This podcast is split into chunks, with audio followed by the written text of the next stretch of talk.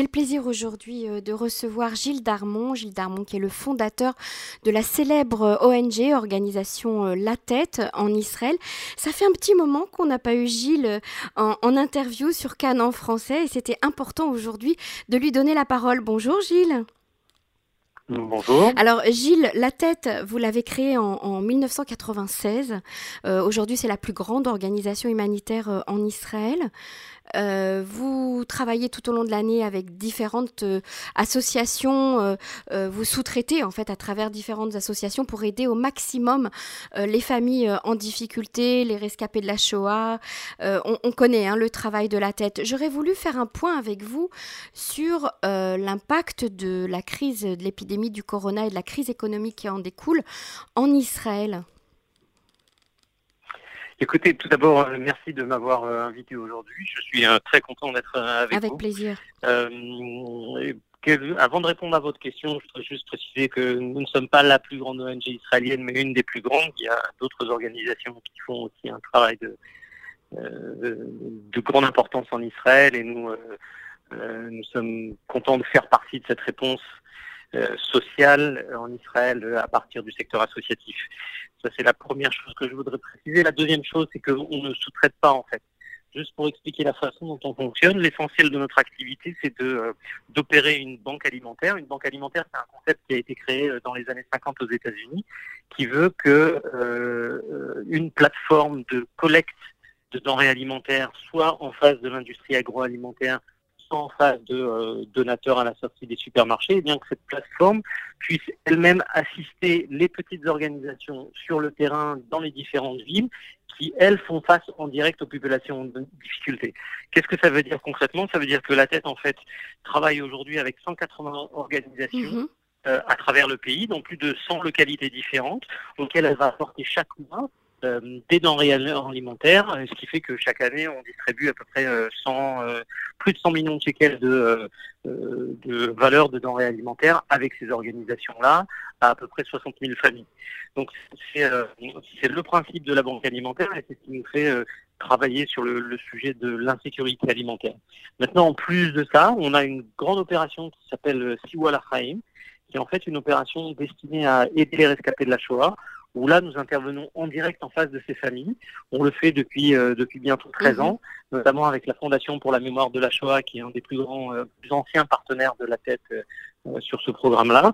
Et là, ce sont nos volontaires, et eh bien, qui interviennent directement dans ces foyers de rescapés de la Shoah pour fournir l'ensemble des besoins, pas simplement alimentaires, mais tout ce qu'ils auraient besoin pour avoir une vie euh, digne de ce nom dans leurs dernières années de vie, que ce soit euh, euh, les traitements dentaires, les appareils audio, les lunettes, des repas de fête quatre fois par an, bien sûr tout couvrir l'ensemble de leurs besoins alimentaires, les aider à remplir leur formulaire administratif, et pour euh, presque 1400 euh, fois, nous avons également euh, réhabilité les appartements, ça, les appartements et fait en sorte que voilà que ces appartements soient des lieux vivables et non pas dangereux. C'est placer une rampe de sécurité par ici, c'est remplacer une baignoire par une douche par là, mhm. c'est réparer les fuites d'eau dans la maison, etc.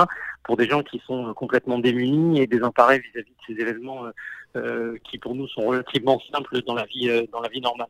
Donc voilà ce que fait la tête aujourd'hui. Nous faisons depuis, vous l'avez mentionné, depuis 96, et il est certain que 2020 restera comme une année exceptionnelle, puisque euh, la crise que nous avons, euh, auquel nous avons fait face, mais que nous continuons de fait euh, de faire face, cette crise du Covid est unique en fait dans les annales de l'histoire d'Israël, dans son ampleur, dans sa complexité, et dans le fait qu'il y a en fait deux dimensions très importantes dans cette crise. La première, on la connaît tous, c'est la dimension de santé publique. Mhm. Comment euh, fait-on en sorte de limiter la diffusion, euh, la diffusion du virus? Mais la deuxième, et je dirais sans doute la plus importante, voire dans certains aspects, c'est la crise économique qui en recule, qui en, qui, qui, en, découle, et c'est euh, cette, cette, espèce de raz-de-marée, de tsunami social auquel nous sommes en train de faire face que, que nous avons choisi d'affronter, la tête et l'ensemble du secteur associatif. Euh, c'est comme ça que nous nous sommes trouvés aux alentours du, des mois d'avril, avril-mai, je dirais dès le, dès le milieu du mois de mars même, en train de mener une coalition d'organisations de la société civile en Israël. C'est plus de 52 organisations qui se sont joints à nous pour pouvoir nous permettre de, en plus des 60 000 familles dont je vous ai parlé, mhm. eh bien d'assister 15 000 15 000 foyers de personnes âgées nécessiteuses supplémentaires, de sorte que ces foyers-là ont reçu à la fois une aide alimentaire, mais aussi des produits euh, d'hygiène de base, tout simplement pour leur éviter de sortir de chez eux, puisque ce qu'on voulait, c'était mhm. d'éviter euh, de les exposer au virus le plus longtemps possible, faire en sorte de protéger le système de santé. Donc on a mis en place cette, opération extraordinaire. C'est, euh, comme je le disais, des, plus de 52 organisations en Israël. Alors c'est quoi? C'est la Banque Apoalim, c'est la Banque Leumi, c'est Intel, c'est Mobilize, c'est euh, l'ensemble des, euh, des, grosses sociétés, euh, des grandes sociétés d'agroalimentaire, c'est Strauss, c'est Tnuva, c'est Osem, etc., etc. Une liste sans fin et qui ont pensé qu'il était important de se mobiliser dans, dans ce type d'épreuve-là.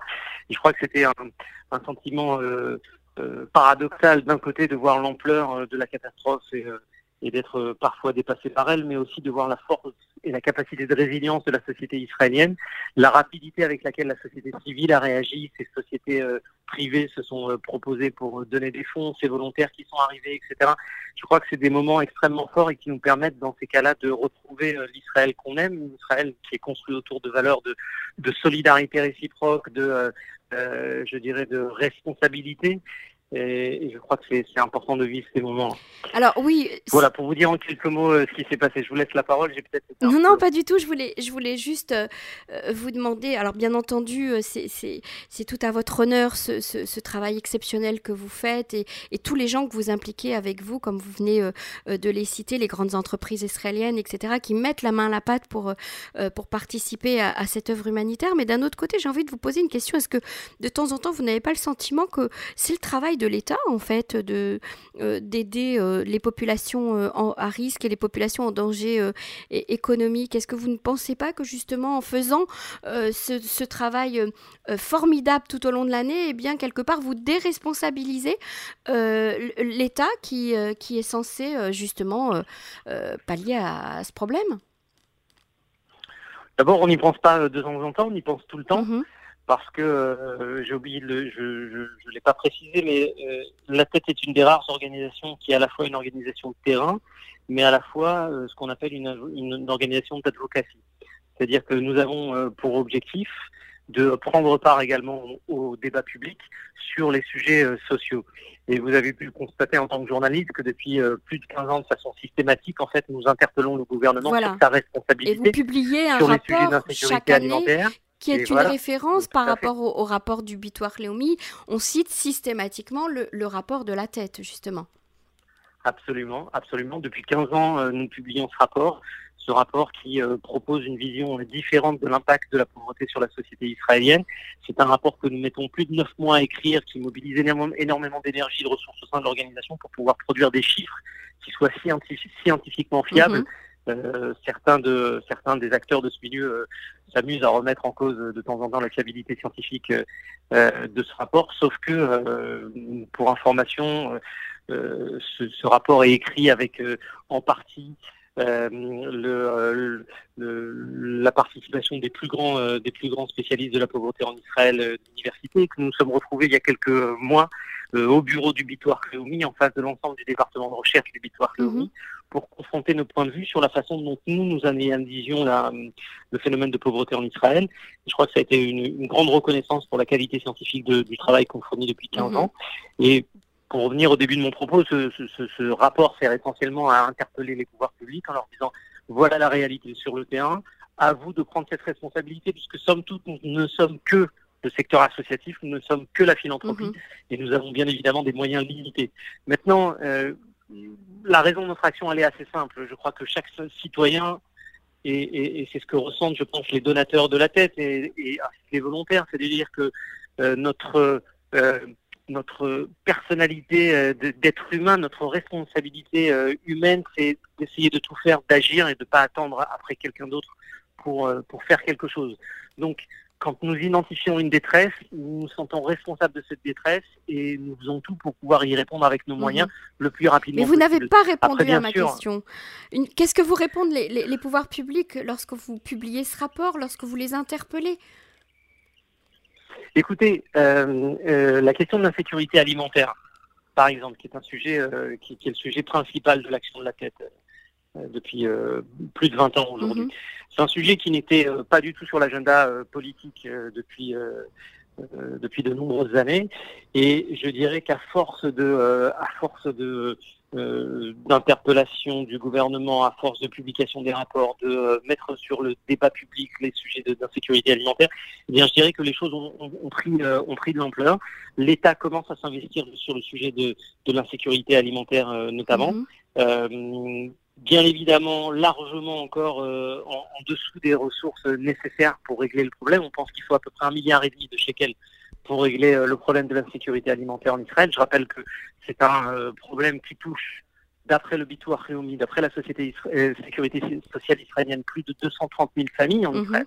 Donc c'est pas un petit sujet, c'est un sujet énorme. Eh bien, euh, petit à petit, le gouvernement prend euh, prend conscience de l'ampleur de la tâche et commence à mettre mettre à disposition du secteur associatif ou, des acteurs de ce milieu des ressources pour pouvoir traiter de, la question de, de l'argent. Ils vous mettent à disposition du budget? Alors, je sais que je vous embête avec mes questions, Gilles Darmon, mais c'est important que le public comprenne comment ça fonctionne. Non, non, d'abord, je voudrais rectifier, c'est pas dans le, vocabulaire, vous m'embêtez pas du tout, c'est euh, euh, la raison de notre action. Donc, au contraire, je suis étonné que vous m'ayez pas posé ces questions plus tôt. Euh, parce que, au bout du compte, le, vrai pouvoir d'impact dans la société, c'est le gouvernement qui l'a, c'est pas les c'est pas les organisations. Exactement. Nous, nous sommes là pour faire une action d'urgence. Alors comme je le disais tout à l'heure, c'est parce que nous sommes responsables de nos, euh, de nos frères, de nos concitoyens que, mhm. euh, que nous agissons, parce qu'il faut que quelqu'un agisse. C'est-à-dire si le gouvernement ne fait pas, alors ça veut dire quoi? Que je vais laisser mon voisin mourir sûr. Sur ce... Non, ça veut dire que moi je vais faire ce que je, je peux faire On est d'accord. Donc c'est la raison d'être du secteur associatif. Mhm. Maintenant, euh, sur, sur les progrès de l'État, l'État a alloué... commence à allouer des, des, lignes budgétaires sur ces sujets-là. Il le fait autour de Rosh Hashanah et Pessah avec euh, ce qu'on appelle le Camra des Pasra, euh, qui est budgétisé à hauteur de 9 millions de shekels. Il le fait sur euh, une initiative du ministère des Affaires sociales qui s'appelle à, à et, à, qui est une tentative d'aider un certain nombre de familles sur des sujets alimentaires en distribuant des, paniers d'aide alimentaire à, plusieurs centaines de familles, voire plusieurs milliers de familles à travers le pays. Mm-hmm.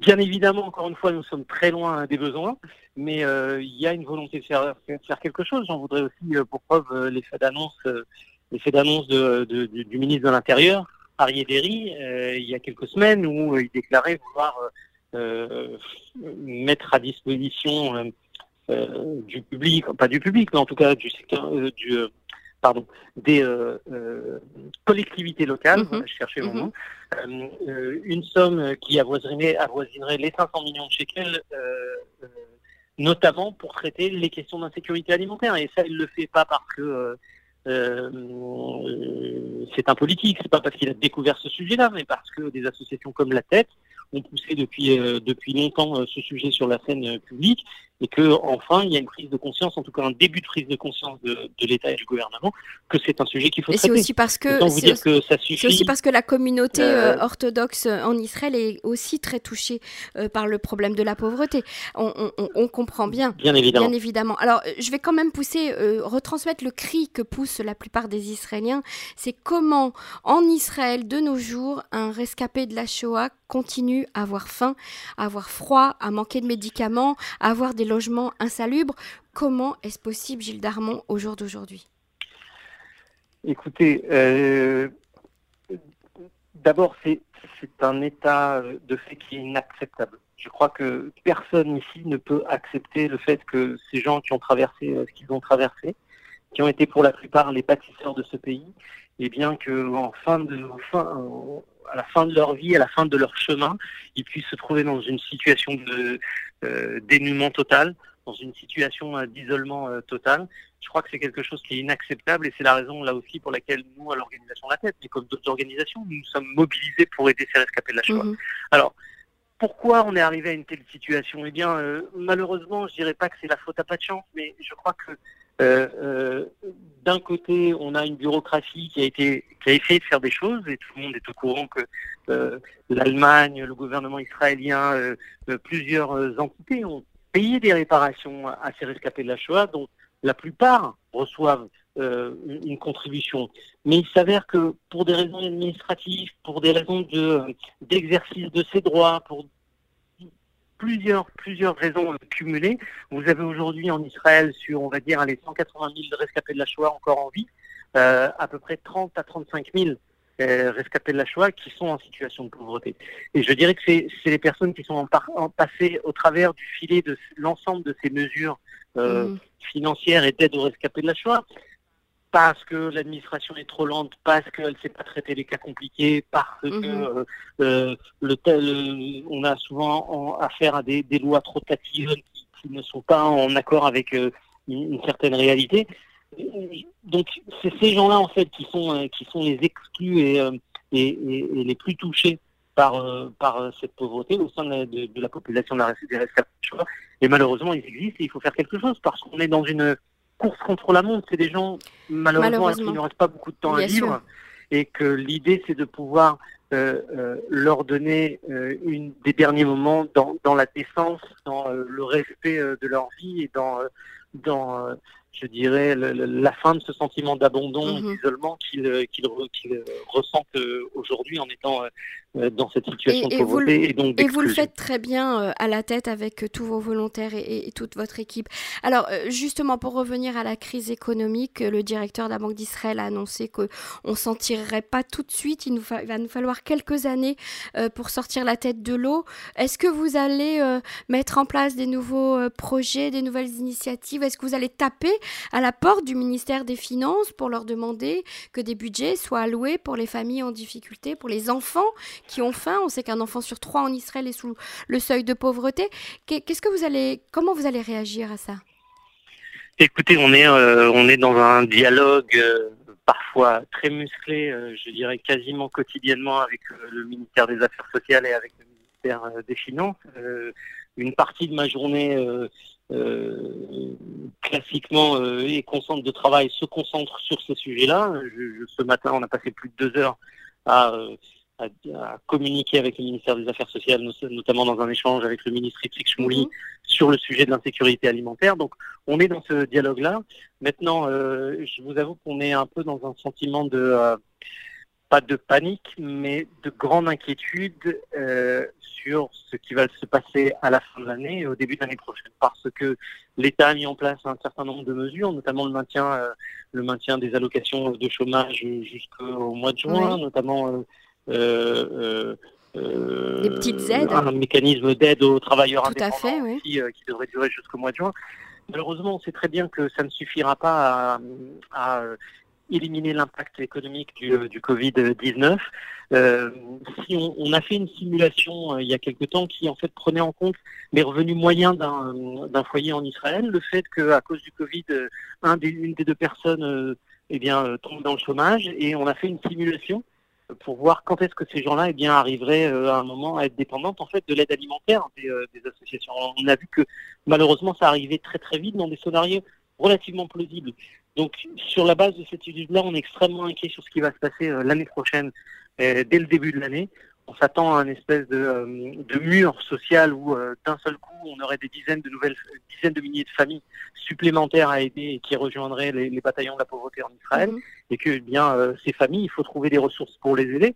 Il faut faire quelque chose pour être prêt au moment où elles auront besoin de nous. Et, eh bien, c'est le, défi auquel nous sommes confrontés. Alors, on, on s'adresse à la fois aux euh, aux simples citoyens, aux donateurs. Vous savez que la tête a plus de, 180 000 personnes qui, euh, qui ont euh, contribué financièrement à la tête. J'appelle les auditeurs de Cannes dans la mesure de leurs besoins de, de, pouvoir nous aider également financièrement dans ce qu'on mhm. fait. C'est très simple, il suffit d'accéder à notre site internet, mhm.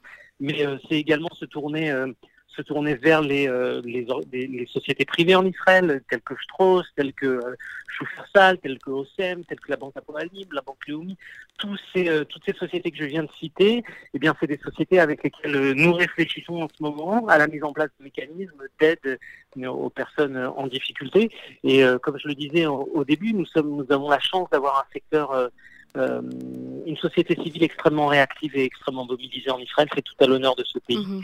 Et, euh, eh bien, euh, à l'épreuve des, de la crise que nous traversons, et eh bien, et eh bien, ces acteurs-là ont répondu présent. Et c'est, je dirais, une, une, lueur d'éclaircie et d'optimisme dans cette obscurité auquel nous faisons face dernièrement, tant, tant liée à la crise sanitaire que je dirais aussi à la crise euh, de leadership et de valeur peut-être que nous traversons également. Tout à fait. Gilles Darmon, euh, permettez-moi de vous dire que nous sommes très intéressés de, continuer à suivre euh, le travail que vous faites tout au long de l'année pour soutenir la population en difficulté en Israël. Comment vont-elles traverser la crise? Donc merci de nous tenir au courant. Vous êtes toujours le bienvenu sur les ondes de Cannes en français. Merci à vous. Merci Gilles Darmon. Au revoir. À très bientôt. Au revoir.